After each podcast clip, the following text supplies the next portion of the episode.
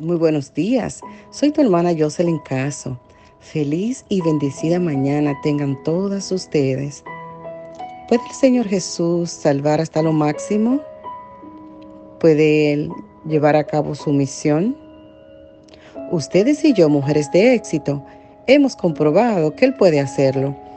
En el capítulo 8 del libro de Marcos podemos notar que Jesús se desplazaba activamente por muchos lugares alimentó a cuatro mil personas en la costa de Decápolis.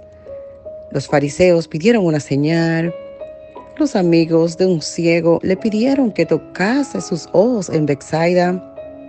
Pedro expresó su confesión de fe en Cesarea de Filipos. En fin, lo que Jesús hizo era importante para ellos, los romanos, y lo es para nosotros en la actualidad.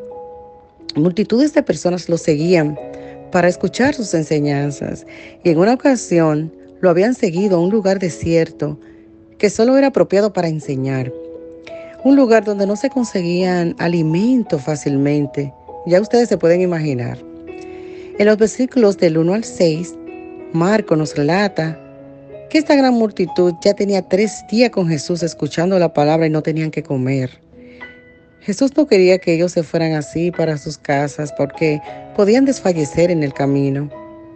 Jesús le preguntó a los discípulos, ¿cuántos panes tenéis? Y ellos respondieron, solo siete. ¿Dónde podrá alguien encontrar lo suficiente para saciar de pan a estos aquí en el desierto? Entonces Jesús mandó a la multitud que se recostara en el suelo y tomando los siete panes, Después de dar gracia, lo partió y lo iba dando a sus discípulos para que los pusieran delante de la gente. Ellos lo sirvieron a la multitud y todos fueron alimentados. Qué impresionante. Wow, qué compasivo y detallista es nuestro Jesús. ¿Y ustedes se han sentido así cuando ven gente en necesidad? Debemos entender que así como Jesús sintió compasión por esas personas, también sintió compasión por nuestro estado espiritual. Es por eso que entregó su vida para poder salvarnos. Nuestro Dios nos proveyó de lo necesario para salvarnos y nos provee lo necesario para que vivamos.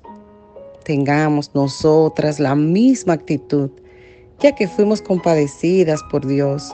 Sintamos compasión por la necesidad física y espiritual de nuestro prójimo. Actuemos y ayudémosle. Aquí hay un detalle interesante. Y es que parece que los discípulos habían olvidado que Jesús había alimentado a los cinco mil anteriormente. Completamente lo habían olvidado. Mujeres de éxito, muchas de nosotras hemos tenido la misma clase de experiencia.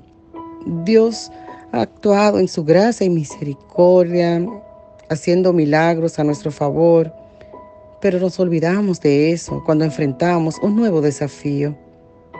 Aunque la tarea de alimentar esa gran multitud parece imposible, porque de verdad que humanamente uno lo podría ver imposible, para Dios no hay nada imposible.